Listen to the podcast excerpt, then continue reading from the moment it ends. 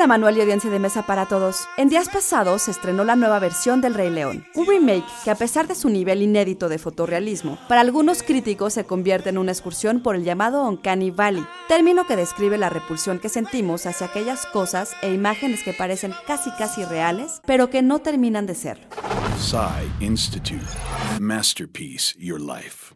En 1970, el profesor de robótica japonés Masahiro Mori propuso en el ensayo de Uncanny Valley que a medida que la apariencia de un robot se hiciera más humana, la respuesta emocional del observador se volvería también más empática, hasta alcanzar un punto más allá del cual esa respuesta cambiaría de la empatía a la repulsión.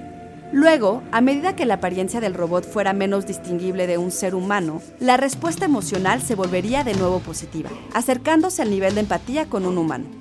Si esto lo graficamos, con la similitud en el eje de las X y la aceptación en el de las Y, y a medida que X se aproxima a lo real, hay primero un aumento lento y luego una caída repentina, luego de la cual se alza de nuevo un pico al llegar a lo real. Ese valle en la gráfica es el Uncanny Valley.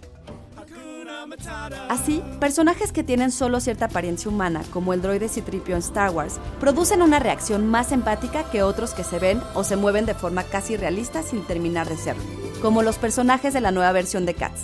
Sin embargo, hay quienes piensan que para los jóvenes, acostumbrados ya al CGI, esos personajes dejarán de serles inquietantes. Después de todo, no deja de ser solo una hipótesis, ¿o no?